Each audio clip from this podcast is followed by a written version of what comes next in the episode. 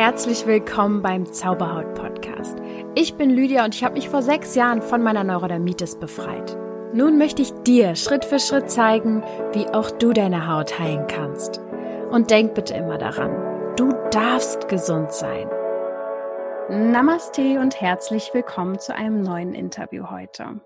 Ich spreche heute mit einer Autorin, mit der Gründerin von Bauchfrauen, mit einer Tanzpädagogin, mit einer Speakerin, einer Sinfluencerin, so nenne ich es doch lieber, und einer wahren Inspiration. Und das alles ist vereint in einer Person. Es ist Sandra von Bauchfrauen. Vielleicht kennst du sie ja.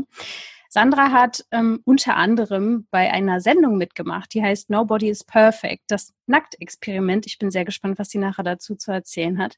Da hat sie als Coach mitgemacht. Das muss man hier vielleicht nochmal erwähnen und dort mh, als Experte geholfen, ja, Menschen die Beziehung zu ihrem Körper wieder sozusagen nahezubringen oder diese Körperannahme zu stärken. Und das tut sie nicht nur vor der Kamera, sondern auch schon seit einigen Jahren setzt sie sich eben für Body Positivity ein, für Körperannahme, gibt Workshops und vieles mehr. Ihr werdet das alles erfahren.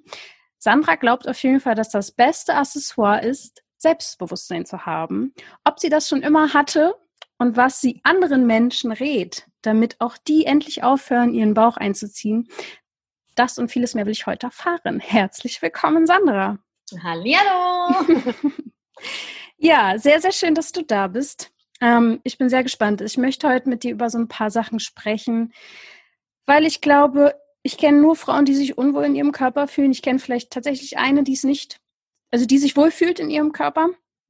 Und ähm, dir wird es ja bekannt sein, es ist einfach ein riesen, riesen. Ich möchte gerne von dir erfahren, wie du es geschafft hast. Sandra, was glaubst du denn, wieso du Frauen dabei helfen kannst, dass sie ihren Körper lieben lernen? Hm, weil ich glaube, dass jetzt aktuell eine enorme Wandelenergie herrscht. Also wir sind gerade in so einem Zeitalter, wo wir sehr sensibilisiert auf die unterschiedlichsten Themen reagieren. Sei es gerade die Rassismusdebatte, was keine Debatte ist, sondern einfach, hey, wir machen uns sichtbar, wir wollen so nicht mehr behandelt werden, Alltagsrassismus und Co. Und eben so wird auch immer deutlicher, dass es einfach kein privates Problem ist, ob eine Frau wenig oder viel Selbstbewusstsein hat, sondern dass es ein gesellschaftliches Problem ist, das wir auch groß angehen müssen, weil es halt eben auf eine sehr eklige und manipulierende Art und Weise von Großkonzernen und der Schönheitsindustrie und sogar von der Gesundheitsindustrie zum Teil von klein auf angetrichtet wird. Und ähm, wir sind in so einem modernen, fortschrittlichen Land, also Deutschland, mhm. ja, und wir haben nur 15 Prozent Gründerinnen in Deutschland, ja, also von den mhm. Frauen her betrachtet. Das kann nicht sein. Klar haben wir immer noch extreme Herausforderungen im Außen und Barrieren, die wir angehen müssen, ja, wie es muss noch ein bisschen vielfältiger von den Geschlechten werden, ne, was in Geschäftsrollen betrifft, aber es hat ganz oft was mit uns selbst zu tun und das ist eben immer noch, dass wir so krasse alte Vorurteile haben, wie ich erlebe das immer noch, wenn ein kleines Mädchen irgendwie auf den Baum klettern will, dass irgendwie die große Mutter sagt sowas wie, na, Mädels haben nicht auf den Baum zu klettern, dann machst du deine schöne Seitenstrumpfhose kaputt. Welcher Idiot hat bitte Seitenstrumpfhosen ähm, überhaupt erfunden für Kinder, ja? Also ich habe nur Ärger von meiner Mutter bekommen mein ganzes Leben lang diesbezüglich. Ähm, und diese dis dicken Diskriminierung, die wir zum Beispiel haben, ist einfach mega enorm. Was sehr spannend ist, dass zum Beispiel ganz selbstverständlich in unserer Gesellschaft ist, dass wenn jemand ähm, einen großen Körper hat, mehrgewichtig ist, er eben, wenn er im Flugzeug zu wenig Platz hat in einem Sitz, zwei Sitze nehmen muss. Also dass wir Sitzpassformen ähm, haben, wo eben jeder reinpassen muss. Nicht mal bei Hunden sind wir so. Ja, wir würden nie von einem Labrador erwarten, dass er ins gleiche Hundekörbchen geht wie ein Pudel, ja, oder in das gleiche mhm. Geschirr hineinpasst. Und ähm, das ist uns allen gar nicht so krass bewusst. Deswegen finde ich das sehr, sehr spannend, was gerade abgeht, was gerade passiert. Deswegen auf deine Frage, warum ich glaube, dass ich Frauen eine Inspiration sein kann oder bin zum Teil, ist, weil A, Frauen Bock gerade drauf haben. Also weil man merkt, hey, jetzt fängt was an. Die Leute fangen an, drüber nachzudenken. Auf Netflix und Co. wird immer mehr Vielfalt gezeigt. Es entsteht ein Diskurs, ja. Instagram kann eine riesen Bereicherung sein, wenn man weiß, wie man es für sich nutzen kann. Und gleichzeitig einfach, weil ich ein sehr authentisches Ding bin, ja. Also ich erzähle kein, kein niemanden Feschbar in der Tasche, so sagt man das hier bei uns in Stuttgart, ähm, sondern ich erzähle halt eben Sachen, die ich selbst erlebt habe, aus denen ich selbst meine Aha-Erlebnisse gezogen habe. Ich bin sicherlich auch noch nicht am Ende dieses Prozesses, um Gottes Willen, wer ist das schon? Der Prozess ist das Leben, das Ziel ist der Weg, ja. Ähm, Aber ich denke, dass ich einfach da Bock hatte, in diesem Thema schon frühzeitig mir Gedanken zu machen, weil ich einfach schon seit 13 Jahren mit so vielen unterschiedlichen Frauen zu tun hatte, durch meinen Beruf bedingt. Ja, ich war, bin ja staatlich anerkannte Tanzpädagogin. Mhm vom ersten Beruf. Und da habe ich halt mit Frauen und Körper und Spiegel und Aussehen so viel zu tun gehabt, dass ich gemerkt habe, Herr junger Vater, wenn sogar in Anführungszeichen die Dünnen, also die, die Normschönen sich scheiße fühlen, ja, mal jetzt hart gesprochen, ja. er fühlt sich dann überhaupt wohl. Und ähm, das war so eine schockierende Tatsache für mich, dass ich gemerkt habe, okay, das, das, irgendwie habe ich da eine krasse Verbindung mit diesem Schmerzthema ähm, oder Schmerzkörperthema, das wir alle irgendwie uns auch verbindet, dass ich gemerkt habe, okay, da muss ich hin, da muss ich rein und äh, die Energie zieht mich auch immer wieder da rein. Genau. Ja. Und wie kam es denn, dass du ähm, zum Beispiel Tanzpädagogik gelernt hast und dass du, also du hast ja wahrscheinlich mit dieser, bist du mit dieser, mit dieser Diskriminierung auch in Berührung gekommen in deinem Leben, weil du wirkst ja sehr tough und selbstbewusst und man denkt ja dann manchmal, dass man das dann vielleicht von sich so abschotten kann einfach mal nur so gefragt, wie hast du das für dich erlebt? Also ich habe tatsächlich auch von klein auf Bodyshaming in, aus der eigenen Familie ähm, ja. erlebt, wie halt die meisten. Und natürlich, unsere Eltern meinen es auch zum Teil gar nicht böse und auch die Verwandtschaft, ja, die guten, schrecklichen äh, Ratschläge von Tante Frieda, oh mein Gott, wenn du noch mehr zunimmst, kriegst du keinen Mann und so ein Quark. Ähm, also habe ich auch alles miterleben dürfen. Aber Tatsache ist, dass ich schon immer eine brutale Freude am Leben hatte. Also ich habe mich schon immer gerne gezeigt, ich war schon immer ein krasses Energiebündel, ich habe schon immer gern gequasselt. Es hieß halt immer nur für du darfst es nicht, es kommt nicht gut an, niemand mag es. Also ich habe sehr lange gebraucht, um zu verstehen, dass das eine Begabung ist und nicht etwas, für das ich mich schämen muss, ja. Ähm, und musste da auch wirklich viele Glaubenssätze erstmal heilen und wirklich meine Powerkraft erkennen und neu sortieren für mich. Aber jedenfalls habe ich das auch von klein auf gemerkt. Ich war also man muss jetzt mal wirklich auch Tale sprechen. Ich habe eine Kleidergröße 42, das ist der, dem Schönheitsideal noch sehr, sehr nah. Ja, ähm, Ich habe keinen fetten, dicken, großen Körper. Das heißt, ich werde nie wahrhaftig erfahren, ähm, wie eine Frau, die wirklich großmerkgewichtig ist, was für eine krasse Diskriminierung sie jeden Tag erleidet. Aber wenn ich jetzt nur mal rückblickend gucke und auch heute noch mit meinem Körper die Herausforderung betrachte, die ich habe, wie dass ich mir manchmal Gedanken machen muss, oh Gott, wenn wir bei Freunden sind, passe ich in den Stuhl hinein. Oder wenn ich zum Arzt gehe, muss ich mir von dem wieder anhören lassen, dass ich erstmal abnehmen muss und ich eh nichts habe. So, also da gibt es so ein paar Sachen. Und was halt richtig schlimm für mich war, als ich ähm, mich selbstständig gemacht habe, schon mit 16 Jahren, und hier im Schwabenländle ist halt natürlich der Status ganz, ganz wichtig. Und bei jeder mm. Party wird erstmal gefragt, so, und was machst du beruflich? Und wenn ich halt gesagt habe, ich bin Tanzpädagogin oder Tänzerin, dann haben die mich von oben nach unten mit so einem heimlichen Scannerblick äh, begutachtet. Mhm. Und manchen ist auch so gefühlt den Augen irgendwie aus dem Kopf gefallen, weil sie haben mich echt so schockierend angeguckt, als hätte ich irgendwie ein Pferd mit einem Bissen verschlungen. Und das war ein beschissenes Gefühl, weil mir alle gesagt haben, dass sie anscheinend wissen, wie eine Tänzerin auszusehen hat und anscheinend eben nicht wie ich. Und äh, ich war noch nicht so in meinem, in meinem Mitte und in meinem Gleichgewicht, in meinem Flow, wie ich es heute bin.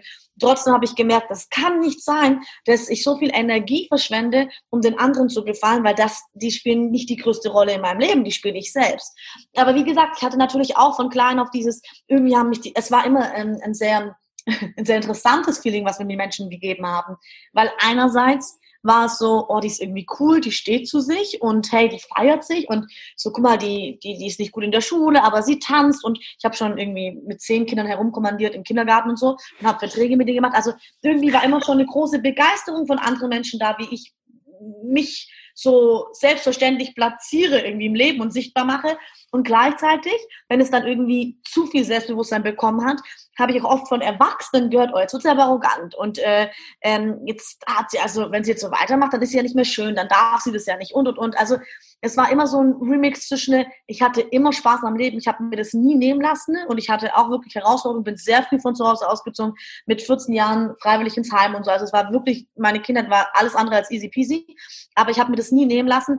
Und dennoch hatte ich aber von klein auf schon diesen ähm, Konflikt mit meinem Körper. Ich war nämlich mit fünf, sechs kurz an der Magersucht, also keine mhm. Magersucht von ähm, Erkrankungen, also, obwohl das weiß ich jetzt gar nicht mehr zurückblicken, da war ich einfach zu jung, aber ich weiß auch, ich hatte keinen Appetit. Ich habe im Kindergarten nicht gegessen und war dann den ganzen Tag spielen und hatte einfach sehr wenig Appetit. Und da musste, wurde mir als kleines Mädchen bereits so Appetitmedikamente gegeben, damit ich mehr esse. Und ich weiß noch, das weiß ich allerdings, dass das aber nie so ein Riesenthema war wie drei Jahre später, als ich dann, oder fünf Jahre später, als ich dann in die Pubertät kam oder in die Teenagerphase und auf einmal ein bisschen mehr wog, wie es dann noch einmal ein Riesenthema in der Familie wurde. So, oh, du hast ein hübsches Gesicht, jetzt musst du aber aufpassen. Also ich habe echt eine Zeit lang gedacht, so, junger Vater, ähm, ab dem Hals ist alles unten herum schlecht und scheiße, ja. Deswegen, das war nicht ohne und trotzdem bin ich so dankbar, weil ähm, ich da gemerkt habe, dass das so schön ist, für sich selbst einzustehen und dem Onkel Fritz halt zu sagen, Onkel Fritz, pass auf, das wird jetzt hier kein easy peasy Gespräch, aber ich habe dich gern, deswegen versuche ich es mal. Mir gefällt es nicht, dass mein Körper ständig für dich eine Diskussionsfläche darbietet, weil A, es nicht so sein sollte und es geht dich nichts an. Ich sag dir auch nicht, dein Hemd sieht scheiße aus, weil du bist anscheinend glücklich damit, also passt es.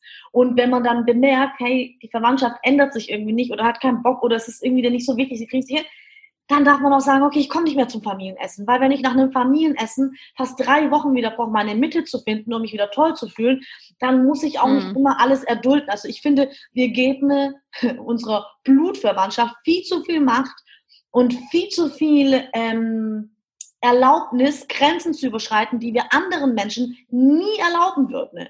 Und mhm. ähm, Genau, also ich habe da schon einen langen Prozess hinter mir. Das ist auch so, wenn Leute kommen und sagen, oh Sandra, das mit der Selbstliebe und so, der Körperliebe, das funktioniert nicht so bei mir. Dann sage ich mir, was hast du schon getan? Dann kommt ja, ich habe schon einen Ratgeber gelesen. Ich mir so, ja, mhm. Vater, nur mal zum Verständnis, ich bin seit zehn Jahren an diesem Thema dran und seit fünf Jahren hauptberuflich. Das ist schon, ja. ähm, und auch ich habe immer mal wieder so Tage, wo ich merke, oh, jetzt ist irgendwie ein altes Muster durchgebrochen. So, ich weiß noch, vor circa zwei Monaten hatte ich eine richtig harte Sommergrippe und alle dachten schon Corona, aber es war nur eine Sommergrippe. Und ich habe kaum was essen können. Ich wusste gar nicht mehr, dass Halsschmerzen so hardcore wehtun können. Und ähm, ich habe natürlich kaum was gegessen und habe natürlich gemerkt, dass ich in den zwei Wochen dann auch abgenommen habe. Und der erste Blick in den Spiegel war nicht generell so, wie sehe ich aus, geht's mir gut, geht's mir schlecht, sondern der erste Spiegel war auf meinem Bauch so. Ja, ob ich irgendwie was verloren habe, dachte ich, ja, so junger Vater, dass dieser Gedanke noch durchkommt, hätte ich jetzt nicht gedacht. Und da darf man mhm. aber in die Annahme gehen, muss keinen Widerstand aufbauen und jetzt noch härter zu sich und sagen, okay, gut, ich wurde eben über die Hälfte meines Lebens komplett anders konditioniert, habe mich selbst anders programmiert, das wird noch lange dauern, das ist völlig in Ordnung, das ist ein Prozess. Aber deswegen, ich hatte Bodyshaming auf jeden Fall. Was ich jetzt nicht wurde, wurde irgendwie hart gemobbt in der Schulzeit oder sonstiges. Ähm, aber ich habe es von der Familie natürlich erlebt und schon immer dieses Gefühl gehabt, mein Gesicht rettet mich. Und das ist schon ein Scheißgefühl. Mhm. Ja, also dieses so, Gott sei Dank habe ich ein hübsches Gesicht. Oft auch von irgendwelchen Typen früher gehört, wo ich noch in der Ausbildungsphase war, so, Sandra, dein Gesicht und der ihr Körper, das wäre ja irgendwie eine 10 und so. Also da gingen schon mhm. böse Sachen ab, aber ich will schon nochmal sagen, dass mir bewusst ist, dass es noch relativ human ist im Gegensatz zu vielen anderen Menschen, die aufgrund ihres Körpers richtig hässlichen Hass ähm, ja. und Mobbing erlebt haben. Das habe ich hardcore nicht betrachtet, muss aber auch sagen, dass ich jemand bin, der sich so krass auf die guten Sachen in seinem Leben fokussiert und auf das, was gut gelaufen ist, dass es auch sehr schwierig für mich ist, mich mit dem zu verbinden, was Menschen mir irgendwann mal früher angetan haben, weil ich das sehr hart und diszipliniert aussortiere in meinem jetzigen Leben. Deswegen, damit kann ich mich gar nicht mehr so verbinden, aber erschreckend halt eben, wie ich jahrelang auch über mich selbst negativ gedacht habe. Genau. Ja. Ja, kann ich sehr, sehr vieles total nachvollziehen. Auf einer anderen Ebene sozusagen, weil es bei mir die Haut war, die immer offen und, und mhm. trocken und richtig schlimm angeschwollen war und ich dann einfach krank aussah und auch krank war und so weiter und so fort. Also ich kann es auf einer anderen Ebene total verstehen. Und ähm, nun hast du ja mit Menschen zu tun. Aber ich muss ganz kurz noch sagen, weil ich finde halt eben nicht, dass es, also äh, auch eine Hauterkrankung ist kacke, wenn man dann mit gleich die Wertung hat, oh, du hast es und bist dann gleich ungesund oder unhygienisch, was viele Voll. ja verbinden, was man selber denkt. Und da will ich kurz so sagen, nur weil ich so über mich gedacht habe oder andere irgendwie das gedacht haben, ist ja nicht dick sein schlimm. Das ist absolut ja nicht. Also das wollte ich jetzt nur noch mal, wichtig, ja. niemand uns hier falsch versteht, genau. Ja, voll wichtig, ja, das definitiv.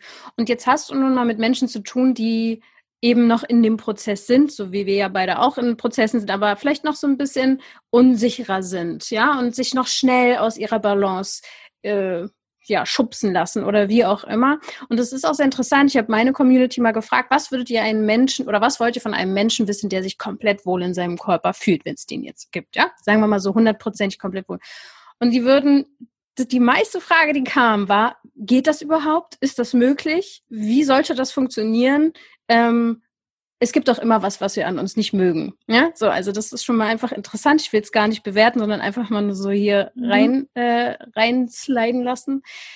Aber ähm, genau diese Fragen möchte ich dir jetzt mal so ein bisschen stellen, weil viele sind da wirklich so ein bisschen, uh, wie jetzt, das sollte gehen. Äh, so, ich darf doch auch an mir was auszusetzen haben, was ich einfach interessant finde.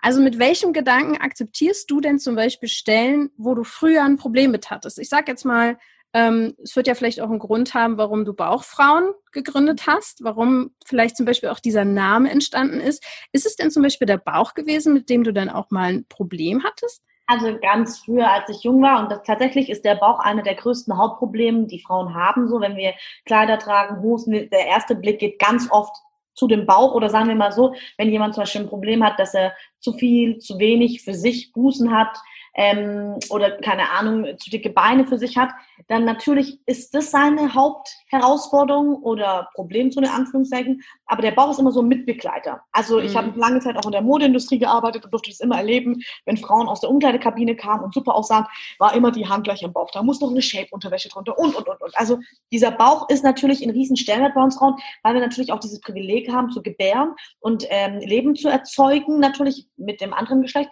Ähm, aber das heißt, oft kommen auch solche Fragen wie, bist du schwanger? Also das mhm. sind ja ganz viele Emotionen. Es ist ein komplettes Thema, der Bauch. Baufrauen heißen wir tatsächlich deshalb gar nicht, weil ich den Bauch als größte Herausforderung empfinde, sondern als wir eine Namenfindung gebraucht haben, habe ich irgendwas gesagt, es muss jetzt mit Frauen sein und dann irgendwie oh, Bauch. Und dann war das so krass. Dann habe ich das zehn Freundinnen gefragt, wie sie den Namen fanden. Und alle fanden ihn mies aufgrund dessen, was ich gesagt habe, niemand will eine Baufrau sein. Ja, und dann habe ich gedacht, krass und deswegen brauchen wir den Namen. Also weil ich genau gemerkt habe, der stößt gleich auf so, oh Gott, niemand soll mich doch Baufrau nennen, bitte, weil da wieder so viel Wertung dahinter ist. Auch sehr interessant, wie oft uns Frauen fragen, hey, ich bin jetzt keine Baufrau, aber ich würde trotzdem gerne zu deinem Workshop kommen, Sandra, und etwas von deinen Skills lernen. Dann denke ich mir so, hey, warum bist du keine Baufrau? Hast du keinen Bauch oder was? Wir heißen nicht Baufrauen. Ja, also nochmal, wir mhm. heißen nicht Dickbauchfrauen, wir heißen nur Bauchfrauen. Aber allein schon einen Bauch zu besitzen, ne, assoziiert, dass man faul, ungesund, dick ist, etc., etc., etc. Bei mir persönlich waren tatsächlich die Oberschenkel, ähm, die einfach ein langer, langer Prozess der Annahme waren.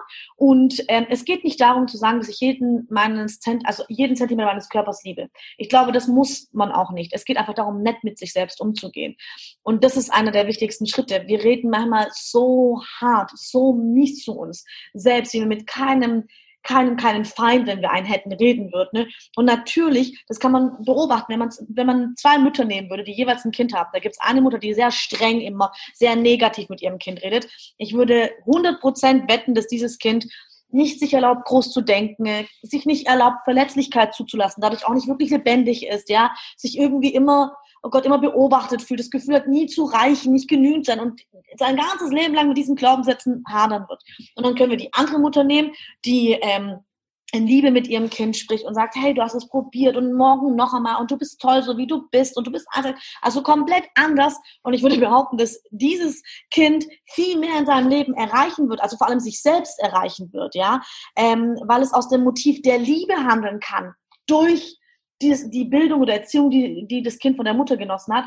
Und das andere Kind wird wahrscheinlich eher durch das Motiv der Angst geleitet sein. Und so ist es auch mit uns selbst. Haben wir die innere Kritikerin ständig aktiviert oder haben wir die innere Freundin?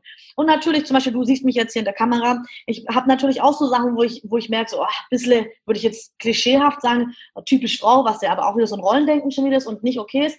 Aber ich habe eine Kurzhaarfrisur und ich habe super viel Volumen und ich merke einfach schnell, wenn ich über neun Wochen nicht beim Friseur war, dann hasse ich, also hassen, oh Gott, nehme ich sofort zurück, aber ich habe halt gemerkt, wie, wie, dann mag ich die Friese nicht und denke mir so, Gottes Willen, wie sieht das schon wieder aus und so. Ja, so, na klar hat man so seine Themen mal wieder, ja. Oder wenn ich meine Periode habe und dann kommen wieder hier, keine Ahnung, auf der Stirn 500 Pickel und die machen da Party. Dann denke ich mir so, was soll denn das? Aber ich weiß, ich bin mehr als mein Aussehen mittlerweile. Das bedeutet, wenn ich ein ja. wichtiges Meeting habe oder ein Date habe oder irgendwie mich mit Freunden treffen, ich lasse mich davon nicht mehr runterkriegen, sondern es ist nicht mehr, es beeinflusst mich nicht mehr so sehr. Es gibt Tage, wo es mich beeinflusst. Es hat viel mit dem Zyklus zu tun. Es hat viel damit zu tun, wie wir uns um, äh, um uns selbst kümmern. Was ist gerade in unserem in unserem Alltag überhaupt präsent. Aber ähm, ich konnte mich und kann mich immer mehr davon lösen. Und auf die Frage, kann man das? Kann man wirklich 100% cool mit sich sein und selbstbewusst sein? Und ich sage, ja, kann man. Weil damit geht es nicht darum zu sagen, hey, jeden Tag ähm, feiere ich mich zu 100 Prozent, aber wenn ich mich mal nicht feiern kann, dann bin ich auf jeden Fall in der Annahme oder im Respekt zu mir. Aber ich hasse mich nicht mehr und ich mhm. gehe nicht mehr mit mir so vernichtend um. Und ich denke, ganz vieles hat damit eben auch zu tun, dass es nicht ausschließlich eine Arbeit ist, die im Außen stattfindet, sondern vor allem eine Arbeit ist, die im Innen stattfindet. Ja, das bedeutet, dass dein Mindset genauso wichtig ist, wie ob du nett mit dir redest. Und ähm, es hat für mich ganz vieles mit Dankbarkeit zu tun. Mhm. Diese Thematik, dass wir, wie wir mit unserem Körper reden ne, und absolut nicht checken, was für ein Wunder ja, dieses Instrument ist, weil wir es einfach wirklich als Selbstverständliche nehmen, morgens aufzuwachen, dass es uns gut geht. Und ich denke, dass da ein wichtiger Aspekt ist so, bist du die Königin deines Alltages und erlebst diese Fülle um dich wahrhaftig und bewusst, so dieses, wow, ich darf aufstehen, wow, mein Körper ähm, hat mich heute wieder getragen, wow, ich habe die Stimme und diesen wunderbaren Talk mit dir zu führen, wow, ich habe super viele Ideen, bin kreativ, habe eine Präsenz, habe eine Auge, also alles mal aufzuzählen, was ich an meinem Körper liebe, was sicherlich auch ein Teil mit dem Aussehen zu tun hat, aber nicht nur ausschließlich, um Gottes Willen.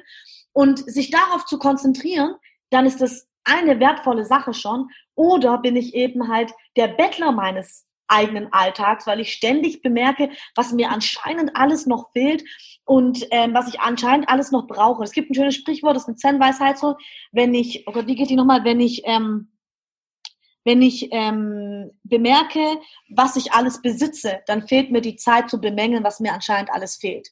Das mag ich sehr. Also sein Fokusebene ständig auf das zu konzentrieren, was einem weiterbringt. Und was, was viele einfach unterschätzen, ne, was bedeutet denn selbstbewusst? Selbstbewusst bedeutet, wenn man das Wort auseinander ähm, zerbricht, ja, oder nimmt, sich selbst bewusst zu sein.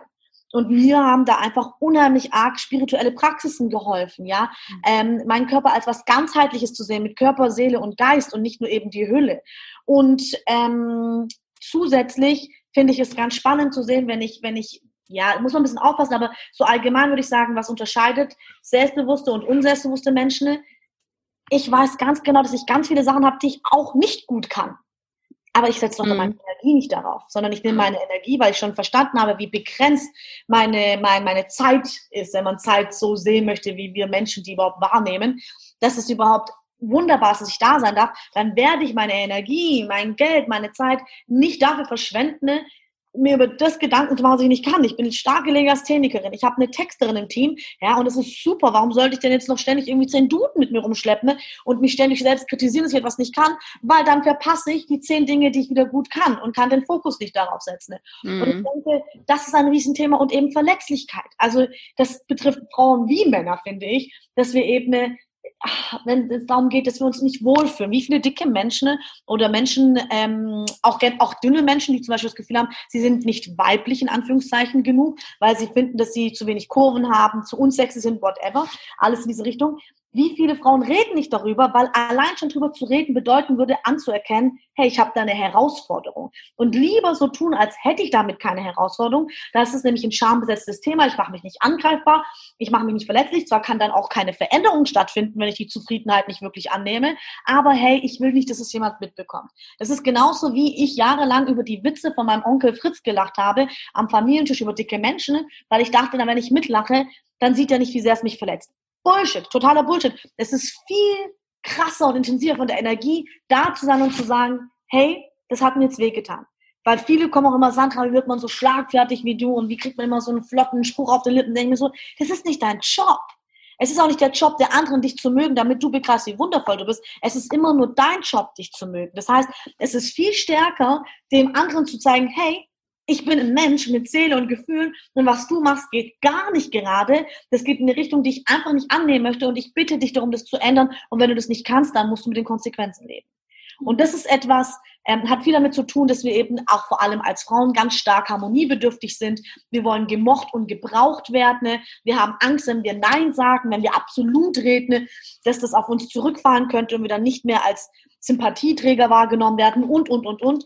Das ist etwas, was wir uns von Männern auf jeden Fall krass abschneiden können noch. Das ist super schade, weil aufgrund dessen verstehen wir nicht, dass jedes, ähm, jedes Nein zu, also jedes Ja, was wir einem anderen geben, ähm, gibt, nimmt uns Nein. die Fläche weg, ja zu, ja zu uns selbst oft zu sagen. Und das ist super, super schade. Also du merkst schon, ich finde, das ist halt sehr, sehr, das sind sehr viele Themen. Das sind einmal die Themen mit dir selbst bei Körperliebe. Es ist einmal natürlich auch so, muss man ehrlich sagen, was ist denn eine Diät? Eine Diät ist ein Kontrollersatz. Wenn ich acht Monate schaffe, so und so mich zu ernähren, dann habe ich das Gefühl von Macht, weil ich dann irgendwie, ich habe alles unter Kontrolle. Wenn ich lange Mode, ich finde ganz arg, dass meine Generation, also 29 plus so quasi, im Flur sind ständig H&M-Pakete, ständig Ärzters-Pakete und Zalando. Kein Mensch braucht so viele Klamotten, seien wir mal ehrlich. Das ist total respektlos, wie mit der Natur umgehen. Auch ich jahrelang, ich muss auch noch dazu lernen, aber habe mich da schon echt hardcore verbessert und denke mir immer so, naja, das ist halt eben nur ein kurzer Pusher, ein schönes neues Kleid, ja. Und ich gebe recht, ein toller Lippenstift kann dir kurz das Gefühl geben, dass du die Welt erobern kannst und Superwoman wirst. Aber wenn du dann, nachdem du diesen Lippenstift abgeschminkt hast oder das Kleid abgelegt hast, dieses Gefühl mhm. auch ablegst, dann ist es halt eben nur kurzes Glück, eine Ablenkung oder ein Pusher und eben nicht, wie schon, wie du schon so schön im Intro gesagt hast, dein wichtigstes Accessoire, nämlich dein Selbstbewusstsein. Also da müssen wir hinein investieren. Und Generation, meine Mutter zum Beispiel, die jetzt 58 plus ist, die ist so, die Wohnung ist immer tipptopp geputzt. Und umso weniger Kontrolle sie in ihrem Alltag hat, umso krasser wird ihr Sauberkeitsdrang. Das machen sehr viele Menschen dann, die innere Unstruktur halt, die sie haben, quasi ins Äußere zu transportieren und da zu reinigen und zu säubern. Das kann man ja auch für sich nützen. Allerdings sind das alles Kontra Kontrollersätze und viele Frauen würden sagen, nee, ist nicht so, vor allem in einem modernen Land wie Deutschland traut sich das niemand auszusprechen. Aber die Kontrollersätze, die erschaffen wir uns Frauen so zwanghaft, weil wir wahrscheinlich auf einer unbewussten Ebene schon merken, wie unmächtig wir uns fühlen, da wir tatsächlich auf einer gesellschaftlichen, politischen und auch auf einer ökologischen Sicht mit Männern noch nicht gleichgestellt sind. Das heißt, mhm. ähm, wir kompensieren ständig und wir kompensieren mit dem Aussehen. Und natürlich, also das muss ich jetzt auch nochmal sagen, ne, weil voll viele Frauen denken so, ja, aber ich krieg das nicht so hin wie du, Sandra. Und ich mir so, natürlich fühlst du dich beschissen, wenn du in den Spiegel guckst und nicht so aussiehst wie die Frauen auf den Plakaten und Co., wenn dir von klein auf in deiner Familie beigebracht wurde, dass dein Aussehen dein einzigstes Gut ist als Frau.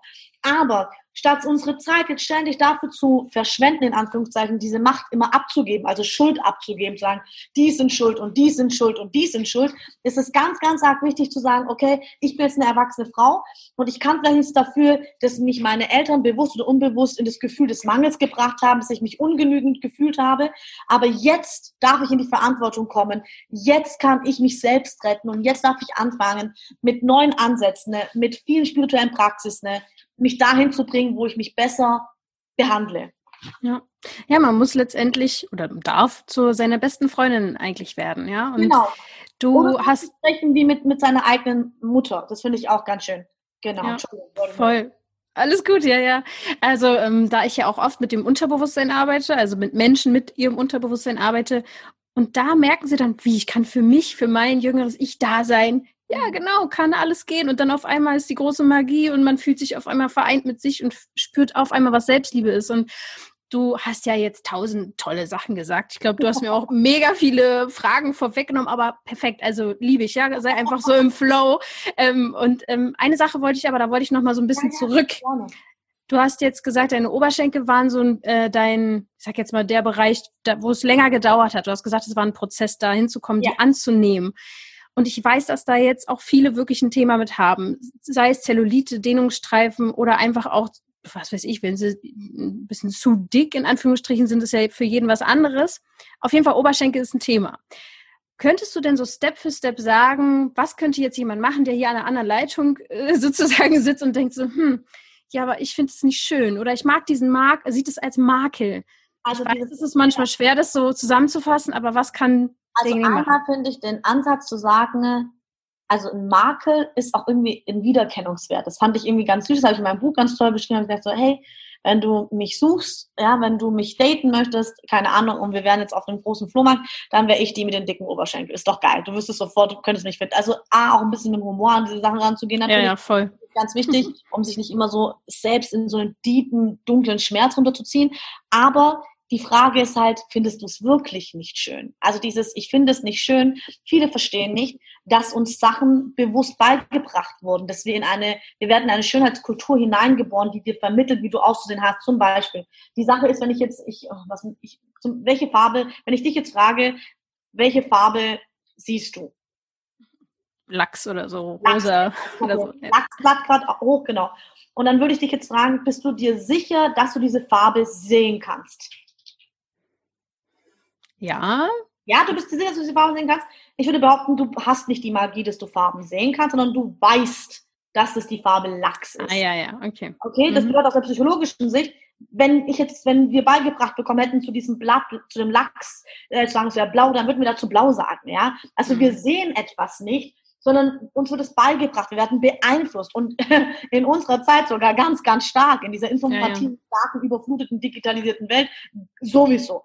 Das heißt, man darf wirklich hineingehen und sagen, okay, mir wurde halt von klein auf beigebracht, dicke Beine sind scheiße und ungesund. Und vielleicht habe ich sogar noch Lipödem. Also meine Familie hat mir mein Leben lang versucht beizubringen, dass ich Lipödem habe, obwohl ich es gar nicht habe. Ja? Wahrscheinlich, weil mhm. sie damit Bärfliegen gehabt hätten, wenn meine dicken Oberschenkel eine Krankheit in Anführungszeichen wären, als wenn nicht. Also erschreckenderweise, aber ja.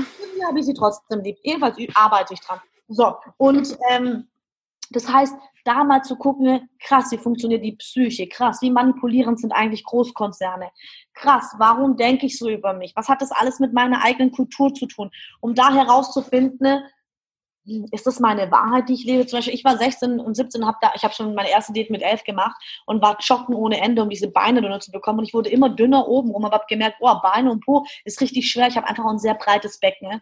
Und ähm, mir hat es in den letzten Jahren unheimlich gut getan zu merken, nee, das ist meine Körperform. Also ja, ich kann mich auf 38, 40, 38 runterhungen, das geht und ich kann es auch eine Zeit lang halten und dann komme ich aber immer wieder hoch, weil mittlerweile wissen wir auch, dass äh, man kann aufgrund einer Diät sein Gewicht kaum halten. Also meistens geht dein Wohlgewicht sogar plus fünf Kilo hoch.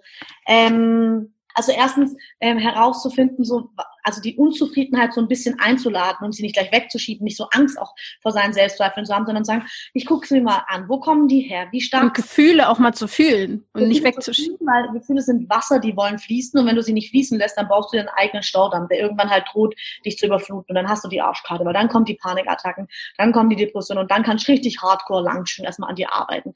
Deswegen keine Angst haben vor Verletzlichkeit, keine Angst haben vor schambesetzten Themen, sondern sich selbst wert sein, sagen, okay, ich nehme mir diese Zeit. Und wenn ich es alleine nicht schaffe, weil ich so Angst habe, weil ich sie so lange schon ähm, weggesteckt habe, dann wäre eine Option zu sagen, okay, ich hole mir einfach Hilfe, sei es in Form von Therapeuten, Coaching, whatever. Hey, wir leben in einer Zeit, wo dir überall fantastisch Hilfe angeboten wird und wenn du ein Problem mit dem Wort Hilfe hast, dann wandel das Wort in Expertenwissen, okay? Also das ist so enorm krass, weil ich finde, wenn du eine Profisportlerin hast, ja, die hat sich ein mega Team aufgestellt um sich, mit einer Trainerin, Mentor, Coach und allem. Und wir als Laie versuchen immer alles selbst zu bewältigen und checken gar nicht. Es geht nicht darum, alles allein zu schaffen. Du kannst wahrscheinlich auch alles allein schaffen. Was bringt dir dann, wenn du dein Ziel erreicht hast und keine Kraft mehr hast, dieses Ziel zu feiern, ja? Es geht darum, effizienter an sein Ziel zu kommen, ohne sich komplett abzurackern. Das ist eigentlich das, was ich am Coaching so toll finde. Und auch ich habe eine Coaching im Businessbereich, weil ich mir denke, ich stehe, ich bin mir selbst so nah und sehe manchmal voller Bäume den Wald nicht. Das ist es irgendwie mega kacke wäre, mein eigenes Potenzial zu sabotieren. Und auch ich habe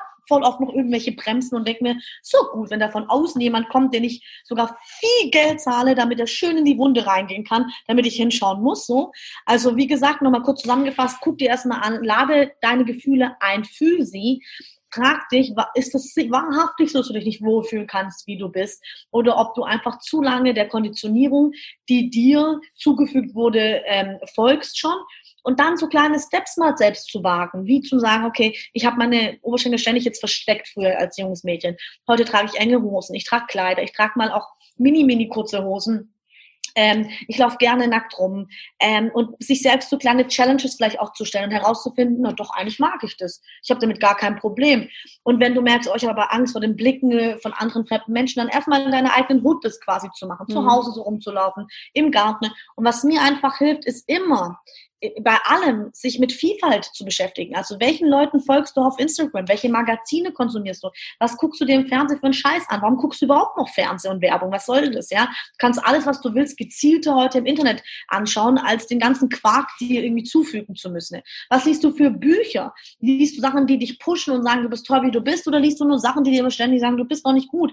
Wie viele Kleidergrößen hast du in deinem Kleiderschrank, ja? Frauen tendieren dazu, fünf verschiedene Kleidergrößen im Kleiderschrank zu haben. Das sagt dir alles indirekt, du bist nicht gut, wie du bist. Das kann weg. Verschenk es, verkauf es mir Bums, ja, aber hol die Sachen, die dir passen und verschaffe dir die Fläche, die du brauchst.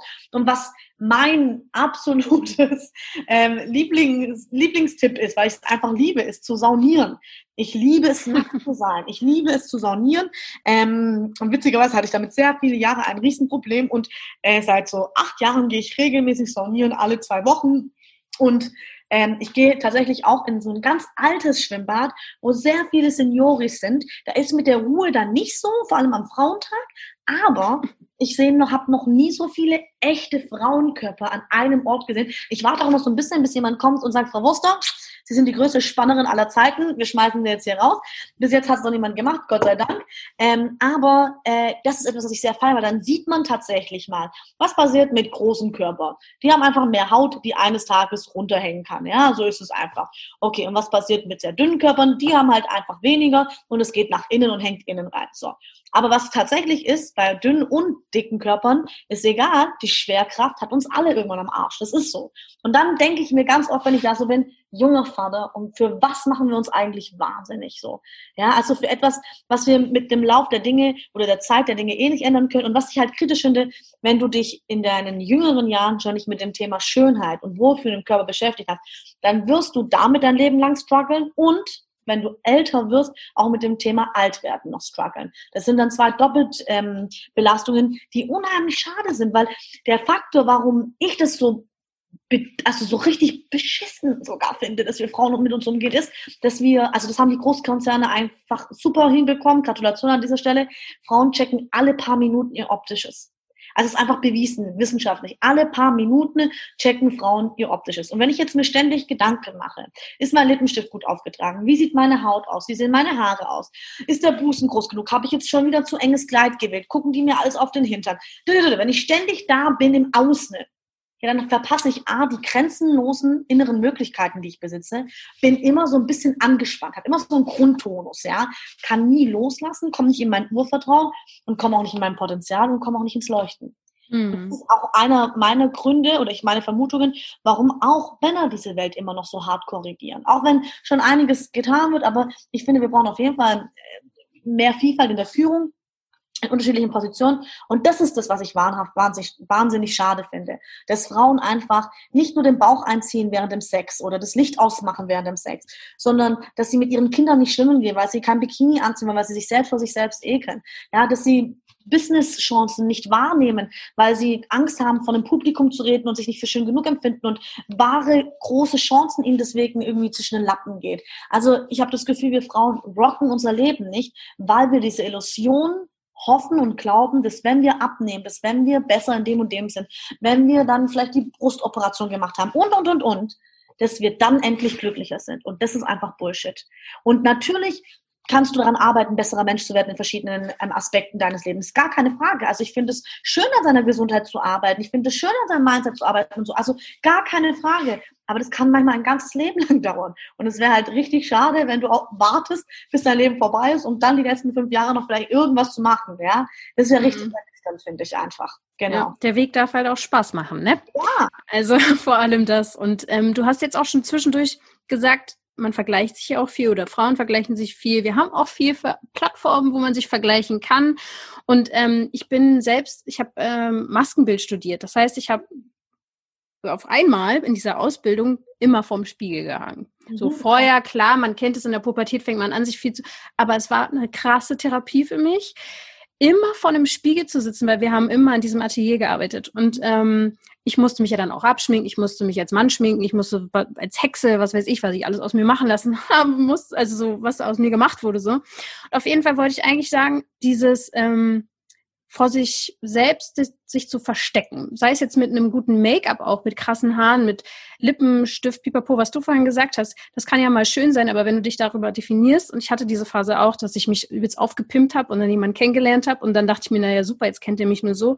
Wie sieht's denn aus, ne, wenn ich das runterpacke? So. Und wenn man diesen Punkt erreicht, dass das einfach nichts bringt, sich zu verstecken. Letztendlich wirst du immer wieder konfrontiert damit ob du zu dir stehst oder nicht.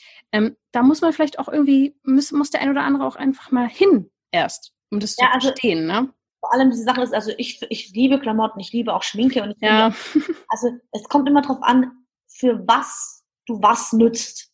Wenn du zum Beispiel ein gutes Make-up nutzt oder Kleidung, um dich zu präsentieren, um dich zu feiern, um es zu zelebrieren und sagst, hey, das Leben ist toll und ich bin toll und es ist alles ein Fest und so und ich mache eine fette Arschbombe mitten ins Leben und sag, hey, ich bin unvollkommen, aber ihr dürft mich trotzdem lieben, so quasi, dann ist es völlig in Ordnung. An einem Tag zum Beispiel, wo du dich vielleicht aufgrund deines Zyklus auch nicht so stark fühlst, ja, und Make-up verwendest, weil du dich nicht verletzlich machen möchtest, bewusst im Business, weil du denkst, es geht niemand was anderes, finde ich das auch in Ordnung. Die Frage ist nur, wenn du anfängst, nur noch dafür zu verwenden, um dich ständig zu verstecken, dann ist es super schade, weil du nicht begriffen hast, das Leben kann sich erst immer nur dann in dich verlieben, wenn du es zuvor tust. Das Leben kann immer nur dann dir sanft gegenübertreten, wenn du es zuvor tust. Also der wichtigste Schritt, die wichtigste und importantste Arbeit ist immer bei dir. Die fängt immer mit dir selbst an. Und es ist so schade, wenn wir uns vergleichen, weil ähm, es macht dich blind für das Original, das du bereits bist, hat Laura Marlina Seiler gesagt. Und das finde ich sehr, sehr schön. Und diese, diese, das sagt eigentlich alles aus, ja. Dieses, dich, wie du bist, gibt es nur einmal und wir sagen immer ja, ja, ja, aber nein, das ist wahrhaftig. Es ist genauso wie dieser Tag heute draußen mit den Wolkenformationen, den gibt es auch nie wieder. Also es ist wirklich ein Geschenk, wenn du bewusst das wahrnehmen kannst. Und wenn du begriffen hast, dass du so wie du bist einmalig bist, dann, also wenn ich jetzt eine Birne bin, dann gibt es absolut keinen Sinn, mich mit einem Apfel zu vergleichen, ja. Und mhm. da musst du erst hinkommen zu sagen, okay, gut, es wird immer bessere geben, es wird immer schlechtere in Anführungszeichen geben, was Leistung betrifft, was Außen betrifft betrifft. Aber es wird niemanden mehr geben, der du bist. Und das ist was sehr Wertvolles und daran zu arbeiten und sagen, okay, warum vergleiche ich mich? Auf einem soziologischen Aspekt oder Sicht ist es wichtig, sich zu vergleichen, gar keine Frage. Aber wir tun das einfach auf so einer mega ungesunden Base und wir verstehen oft nicht, dass die Frucht dafür schon gelegt oder der Samen, Entschuldigung, die Frucht dafür ist auch geil, der Samen dafür gelegt wurde, natürlich bewusst von Konzernen und der Werbungsindustrie, weil natürlich sie begriffen haben, dass wir Frauen uns ständig vergleichen und dass es uns wichtig ist, schöner und zu sein. Und es ist cool, sich wohlzufühlen mit deinem Körper, aber es ist nicht wichtig, ähm, schön oder nicht schön zu sein. Es ist eine Wertungssache. Und ich, ich finde die Entwicklung von Body Positivity super toll ähm, und freue mich, dass für so viele Menschen ein Begriff ähm, zeigt, hey, wir alle sind verbunden und wir alle strugglen, ob dünn, dick, so, obwohl man auch aufpassen muss, weil Body Positivity natürlich schon ein Begriff ist, der auch politisch sagen möchte, hey, wir wollen nicht den, ähm, ähm, diskriminiert werden. Ne? Also da muss man sich auch als Frau ein bisschen fragen oder auch als Mann, welchen Hashtag verwende ich unter welchem Bild. Weil wenn ich zum Beispiel sehr schmal bin und ich verwende Body Positivity, kann es kritisch mm, begutachtet werden, obwohl ich da finde, auch dass da muss man in den Diskurs gehen, fertig aus, denn ähm, Body Positivity ist tatsächlich ein Begriff, der für alle da ist. Das ist auch die mhm. Definition. Also muss man da mal, aber nur, dass man es weiß, ja, woher kommt dieser Begriff überhaupt. Ähm, jetzt habe ich aber meinen Faden total verloren. Wo waren wir denn überhaupt? Wir Vergleiche, waren, vergleichen. Genau, dass man, also, dass man wirklich checkt, dass man so wie man ist, nur einmalig ist und das halt oft die Samen dafür von Großfirmen und der Werbung gehegt wird. Und was man halt aufpassen muss mit diesem Vergleichen, Vergleich, also wer hat, wie heißt der schöne Holländer, Schwede, oh Gott, die sind alle gleich schön, aber. Ja, wollte ich gerade sagen, welcher? Der hat doch gesagt, ähm, Vergleichen ist der, der Tod vom Glück, so, von Zufriedenheit. Ähm, und das kann man ja selbst bei sich ähm, begutachten, wo ist deine Aufmerksamkeit. Wenn du ständig bei anderen bist, dann fehlt dir wieder die Energie für dich selbst. Also das hört sich jetzt verwirrend, aber ich mag mich selbst so arg. Ich habe da gar keine Zeit, irgendwie mich mit anderen zu vergleichen. Wir haben auch so ein Abo kreiert bei den Baufrauen für das, ähm, die, genau dieses Problem und haben es genannt, hör auf, dich ständig zu vergleichen ne? mhm. und Wunder in dir zu entdecken. Ja, weil ähm, wenn du immer mit dem Fokus bei den anderen bist, dann fehlt dir wieder die Energie, um die Dinge bei dir selbst wahrzunehmen. Und man muss auch aufpassen mit diesen Vergleichen, weil Vergleichen geht auch ganz oft in dieses Bewerten und Verurteilen.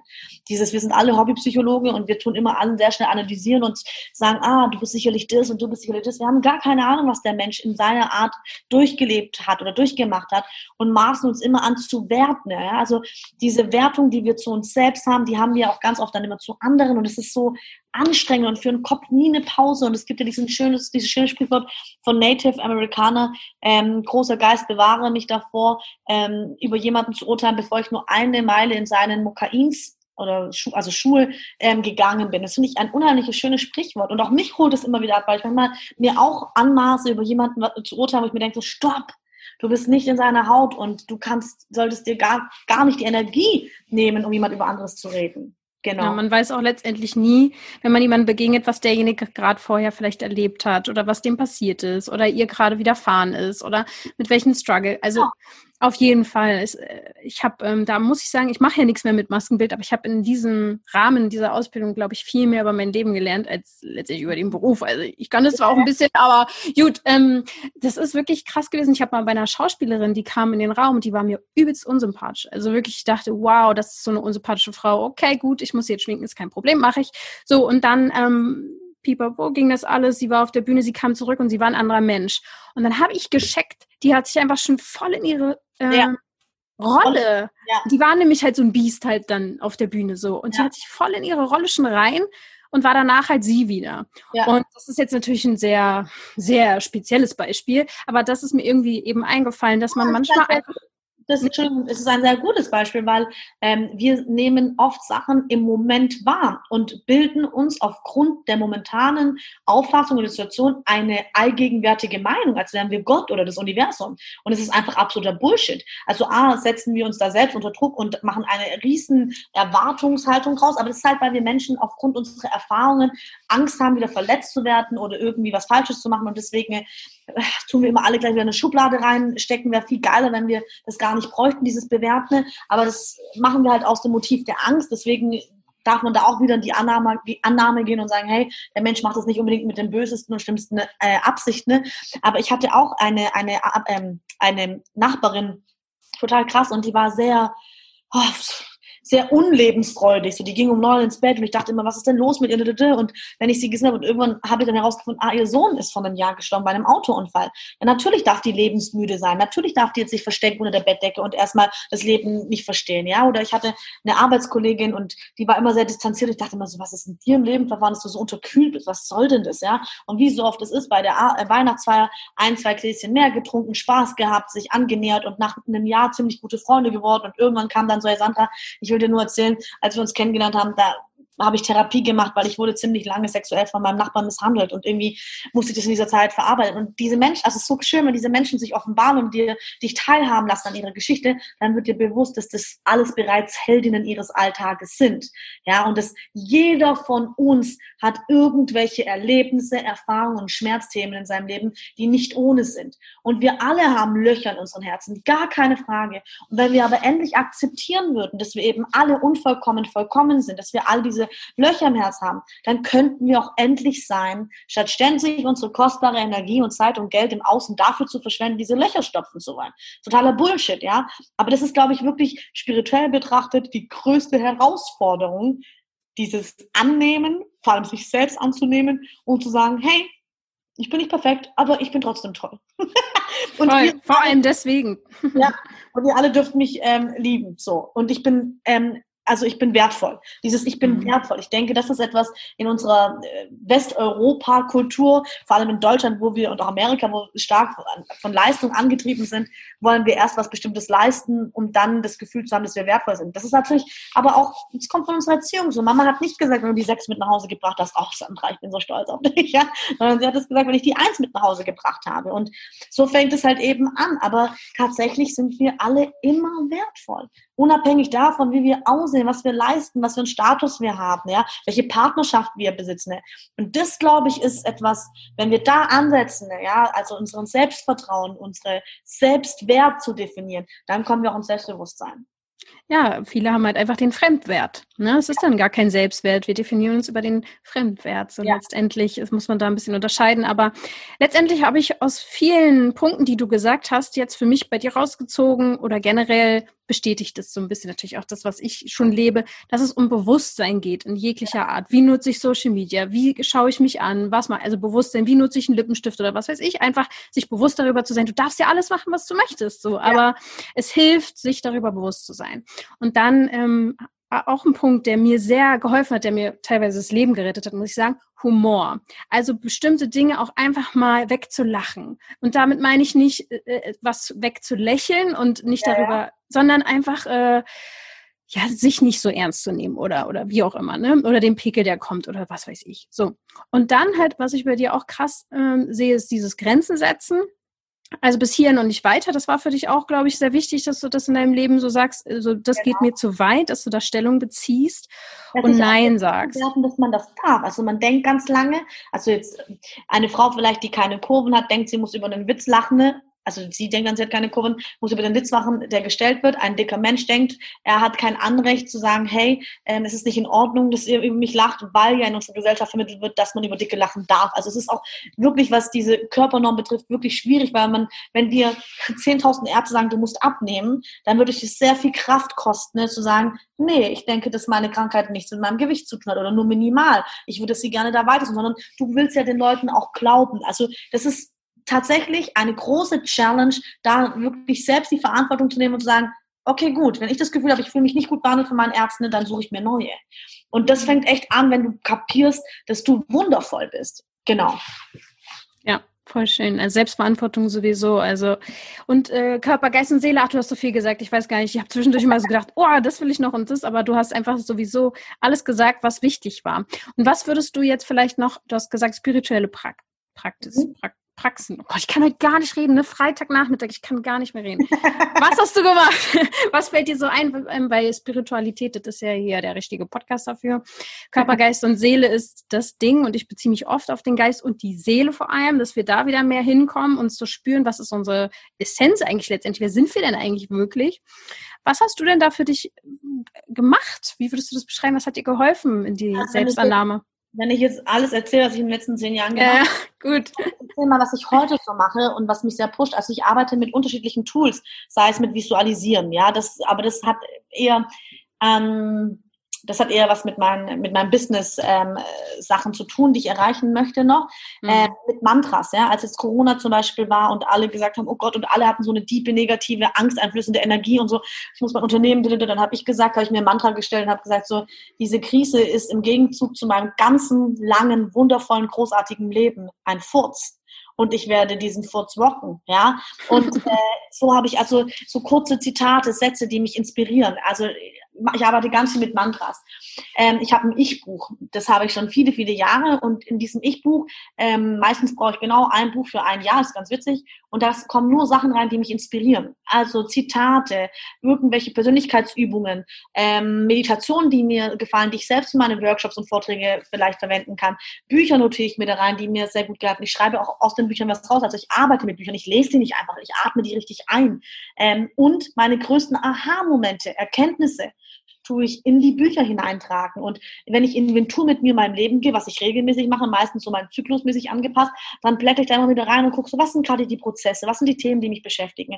Und es ist auch spannend zu sehen, dass wenn du Biografien von ähm, persönlichen, ähm, inspirierenden Persönlichkeiten liest, erfolgreich oder künstlerisch, ist egal, ähm, dann haben die alle ein Tagebuch oder ein Ich-Buch geführt. Also das ist etwas, was sehr important ist. Und Anne Frank hat schon gesagt, so ähm, Papier ist geduldiger als der Mensch. Also klar kannst du versuchen, deine 70.000 Gedanken, die du täglich hast, irgendwie selbst zu, zu, zu ähm, strukturieren und mit deiner besten Freundin auszutauschen. Aber deine beste Freundin ist nicht deine Psychologin. Ja, also so ein Ich-Buch ist einfach nochmal was, also für mich was sehr Intimes, intimer als mein Kontostand tatsächlich so. Also das geht auch, kommt immer mit auf jede Reise und es ist mir ganz arg wichtig, mein Ich-Buch bei mir zu haben. Und meine, also ich bin jemand, ich feiere die Morgenrituale ganz arg. Also ich habe meine Morgenrituale, weil ich mir denke so, ich ziehe mich auch an, um meinen Körper zu schützen vor Kälte, Wärme, whatever. Ich frühstücke, um mich bestmöglichst mit guter Nahrung in den Tag ähm, zu zu, zu, zu schicken, aber für die Seele tue ich meistens nichts. Ja, also die Seele, da, da lasse ich einfach nackten, nackten Angriff für alle zu. Und deswegen ist mir das ganz wichtig, bevor ich in die Menschheit rausgehe, mich erstmal selbst ähm, zu treffen, quasi. Ja, voll auch auch eine Art von Grenzen setzen, so abgrenzen. So erstmal ja, ich. Erstmal ich. Und danach kommt Instagram-Account und danach kommen die Mails vielleicht und danach kommen die Nachrichten, whatever, aber erst ich. Und ähm, ich bin, bin ein ganz großer Fan davon, ähm, mit einem Buch zum Beispiel, wenn ich irgendwelche Themen habe, also ich bin ja der, der Meinung, dass wenn man ein gutes Verhältnis zum Universum oder zu Gott hat, dass die Bücher dich finden, die du auch lesen sollst in dem Zeitraum. Also lese ich automatisch schon immer welche Bücher, die mich, die mein Thema gerade so haben. Höre mir manchmal irgendwelche Lieder an und dann komme ich schon so also bringe ich mich schon in so eine meditative Energie, wo ich weiß, jetzt geht es gerade um mich und meine Themen. Und dann zähle ich zehn Dinge auf, ähm, also ich zähle mehr als zehn Dinge aber ich habe damit angefangen, zehn Dinge aufzuzählen, für die ich dankbar bin, weil ich das sehr krass fand, wie ich meine Frequenz damit hochschalten kann, wenn ich bemerke, was für eine Fülle ich habe, was alles schon um mich so wahnsinnig toll ist. Und dann meditiere ich. Also mir ist halt wichtig, dass man wirklich von diesem getriebenen Modus in den Sein-Modus kommt und es schafft, mit kleinen Übungen, erst fünf Minuten, dann zehn, vielleicht 15 mal 20 und dann irgendwann ist es immer ein bisschen auch unterschiedlich, sagen, okay, ich schaffe es wirklich 20 bis 40 Minuten zu meditieren und mal hineinzufühlen, meine Gefühle zu fühlen, mir eine Pause zu gönnen. Manchmal kommen Themen von alleine hoch, manchmal fällt es voll schwer, ruhig zu sein, seine Mantras innerlich zu sprechen. Es ist so spannend, wie viele Blockaden und Gedanken, äh, Glaubenssätze ich allein durch diese Arbeit schon, schon, schon selbst heilen konnte. Wahnsinnig spannend. Und dann ist immer abhängig davon, was für ein Tag also auf mich zukommt. Habe ich einen wichtigen, wichtigen Vortrag, dann höre ich mir gerne noch mal noch einen TEDx-Vortrag von der geilen Brene Brown an ähm, mhm. oder so einen Gedankentanken wenn ich merke, nee, ich, mein Körper, der muss heute irgendwie rocken und ich habe Bock, mein Körper braucht es, dann mache ich irgendein geiles Lied an und flippe völlig zu Hause aus, weil ich liebe das schon auch mit dem Körper zu arbeiten, manchmal mit einer Yoga-Einheit, ist tatsächlich weniger Yoga, mehr Tanz, aber ähm, weil Tanzen hat eine mega Magie von Schein in den Sein. Also wenn du sexy tanzt, fühlst du dich auch sexy. Das hält natürlich nicht den ganzen Tag, aber wenn wir jeden Tag eine kleine Tanzeinheit machen, auf die Musik, mit dem Kostüm, mit allem, was uns irgendwie so eine Spiellaune in so ein kleines Mädchen wieder hineinbringt, ja, hey, wir würden viel mehr Wunder im Alltag wahrnehmen. Und mhm. ich habe mir wirklich so meine Sachen, wenn ich auch merke, zum Beispiel, oh, da waren jetzt zwei Wochen richtig hart, dann gehe ich mal auch sonntags ganz lange spazieren, pflück da Kräuter, mache mir abends schönes Bad, räuchere noch davor aus. Also ich bin einfach ein Fan von rumexperimentieren, weil ich sage halt so, wie mein Magen auch nicht immer Bock hat auf Schokoladenpudding, hat halt auch meine Seele nicht immer nur Bock, irgendwie ein geiles Buch zu lesen. Sondern mhm. es ist mhm. schön herauszufinden, was geht da alles? Was gibt's denn alles dafür spirituelle Praxis? Und es gibt so viel. Und wenn man am Anfang noch nicht weiß, wie man anfangen soll, dann kann man einfach mal so in den Biografien von unterschiedlichen persönlichen äh, Persönlichkeiten herausfinden. Man kann auf YouTube auch mal begleitende Meditationen und so eingeben und kann da einfach schon anhand dieses geilen, kostenlosen Contents wirklich einiges für sich heraustesten. Voll. Und ich höre wieder raus, diesen Spaß und dieses Kindliche vielleicht, auch dieses Spielerische damit reinbringen. Neugier. Ja. Wo, wann haben wir unseren Lebensappetit verloren? Ja, kümmert euch um euren Hunger. Lasst euch denn, also wirklich im Außen wie im Innen, lasst euch euren Hunger nicht nehmen. Wir Frauen, auch Männer, aber wir Frauen, ich spreche für uns Frauen, wir haben so viel vor uns und dafür brauchen wir Kraft und es geht nicht, wenn wir nicht essen, es geht nicht, wenn wir nicht hungrig bleiben, wenn wir nicht leidenschaftlich bleiben, ja. Und natürlich, also wenn ich mir so denke, wie waren wir als Mädchen? Als kleines Mädchen habe ich mit den Nachbarn, Nachbarn, Nachbarsjungs, Entschuldigung, gespielt. Und die wussten gar nicht, dass ich mit denen spiele. Und es war mir egal, weil sie einfach nur ein Werkzeug waren meiner Fantasie. Ja? Oder zum Beispiel weiß ich auch noch, wenn, man, wenn ich unbedingt diesen Lutscher haben wollte im Laden und meine Mutter so, hör auf jetzt rumzuschreien, die anderen gucken dich schon an, mir waren die Blicke der anderen egal. Mir war egal, ob ich Hausarrest bekomme, wie ich mich benommen habe. Ich war willensstark, weil ich wollte den Lutscher. Ich habe kein Nein akzeptiert. Heute akzeptieren wir viel zu schnell Nein. Also sich immer wieder mit diesem wildne, wunderbaren inneren Kind beschäftigen, ne? oder das Kind oder das Mädchen, das wir damals waren, das kein Nein akzeptiert hat. Das ist, mir war es egal als Kind, was andere über mich gedacht haben. Ich habe gemacht und wenn mir was keinen Spaß gemacht hat, dann habe ich doch nicht eingesehen, das zu machen. Wie viele Dinge machen wir heute als Erwachsene, die uns keinen Spaß machen? Um Gottes Willen. Das ist die wichtigste Harmonie in deinem Leben, hat Gandhi gesagt. Ja, wenn du das, was du denkst, das, was du sagst und das, was du tust, in Einklang bringst, dann hast du Glückseligkeit erreicht. Und wir stehen manchmal schon morgens auf und denken so, boah, gar kein Bock auf die Arbeit. Ja gut, dann ist auch gar kein Bock auf Glückseligkeit. Ja? Also sich um die ja. eigene Harmonie zu, äh, zu kümmern, da finde ich, muss man immer Appetit, also muss man immer hungrig bleiben, immer diese leidenschaftliche Neugier, die Kinder haben, in sich tragen. Voll. Stell dir vor, wir würden alle auf unserer To-Do-Liste drei Dinge drauf zu stehen haben, die uns Spaß machen. Also bei, bei welcher To-Do-Liste stehen Sachen drauf, die Spaß machen, bei den wenigsten. Bei deiner You-Can-Do-Liste. Also wenn du so eine Mood-Liste hast oder genau. zum Beispiel bei den Frauen, die sagen, oh, jetzt ist der Sommer wieder da und ich finde es ganz schrecklich, dann sagen, mach eine Sommer-You-Can-Do-Liste, ja. Nackt baden gehen, Eis essen, weißt du was ich, was dir Spaß macht. Und etwas, was ich gut finde bei To-Do-Listen, weil To-Do-Listen ja oft wir jagen immer den nächsten Punkt hinterher und sind dadurch meistens nie im jetzigen Moment. Und wenn wir ehrlich sind, wir haben nie mehr als jetzt. Gestern ist schon vorbei und morgen kommt erst, ja. Ähm, und wenn, was soll ich jetzt sagen, man kommt erst, genau, wenn ich merke, dass ich wieder auf der To-Do-Liste zu viele Sachen habe, ja, dann ist, finde ich, immer ganz gut reinzuschreiben auf die To-Do-Liste, alles erledigt, nichts erlebt. Vor allem dich selbst nicht. Ja, also scheiß auf die To-Do-Liste, sondern frag dich, was soll eines Tages auf deinen Grab, Entschuldigung, das ist mein Mail-Account, der jetzt hier aufploppt, aber ich weiß leider nicht, wie ich den ausstelle, weil dann ist der Ton auch von dir weg. Das habe ich noch nicht herausgefunden. Ne? Soll ich es nochmal wiederholen oder bist du so ganz authentisch unterwegs und lässt einfach... Also ich lasse das drin, ehrlich gesagt. Also jetzt gerade zum Schluss zwei Bings. ist okay. okay. Ja, dann reden wir nicht nur, sonst schickt das Universum noch mehr Bings.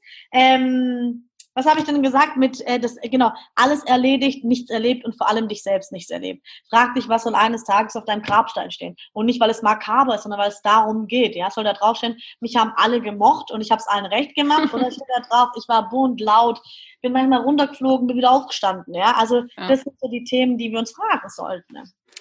Sehr, sehr wahr. Und ihr habt ja jetzt alle mitbekommen, Sandra hat viel zu ähm, sagen und du hast auch viel geschrieben. Du hast Bücher und gibst Workshops. Wo findet man dich und was kann man jetzt als nächstes machen mit dir? Also, ihr findet einen ganz spannenden und sehr lebendigen Instagram-Account. Ja, Baufrauen heißen wir da einfach, natürlich auch auf Instagram. Ähm, da füttern wir euch schon wirklich mit Selbstliebe-Skills und geben wirklich kostenlosen, sehr guten Content her. Wenn ihr da merkt, oh, ihr habt Bock, aber ein bisschen mehr zu erleben, würde ich auf jeden Fall euch empfehlen, mal unseren Blog zu lesen ne? ähm, oder unser Newsletter, ähm, wo wir auch tolle Sachen raushauen. Ich habe ein Buch geschrieben, das heißt, das Leben ist zu kurz, um den Bauch anzuziehen. Unsere Firmenphilosophie quasi. Und da findet ihr sicherlich, da bin ich mir hundertprozentig sicher, spannende Sachen und lasst mich das auch gerne wissen. Schreibt mir dann. Und wenn ihr merkt, oh, ihr habt auch Bock vielleicht auf so einen Workshop, ja, so, so wirklich so ein Ganztages-Workshop, wo diese Themen angesprochen wird, wo wir auch eine Shake Your Belly Dance Einheit gemeinsam machen, dann guckt doch mal auf www.baufrauen.com. Da könnt ihr euch informieren und uns auch gerne schreiben, wenn ihr Fragen habt. Genau. Wunderbar. Ich packe alles auch in die Show Notes und ähm, ja, dann denke ich, finden alle den Weg zu dir. Sehr schön. Gerne wollen. ich danke dir sehr und für sehr, sehr viel Input und vor allem kann man die Folge, glaube ich, dreimal hören und an verschiedenen Jahres- und Tageszeiten und wird immer wieder was Neues raushören. Ist ja immer so, ne? An, an welcher Stelle man gerade im Leben steht, da reicht es manchmal, wenn ich an irgendeinem Werbeplakat vorbeigehe und ich sehe, oh genau, das ist ein Zeichen, das nehme ich jetzt. So, also manchmal ja. ist es so. Also hört da gern öfter rein. Ich danke dir sehr und wünsche dir jetzt noch einen schönen Tag, Sandra. Wünsche ich dir auch und vielen Dank, dass ich hier sein durfte. Tschüss, sehr tschüss. Gerne. Ciao.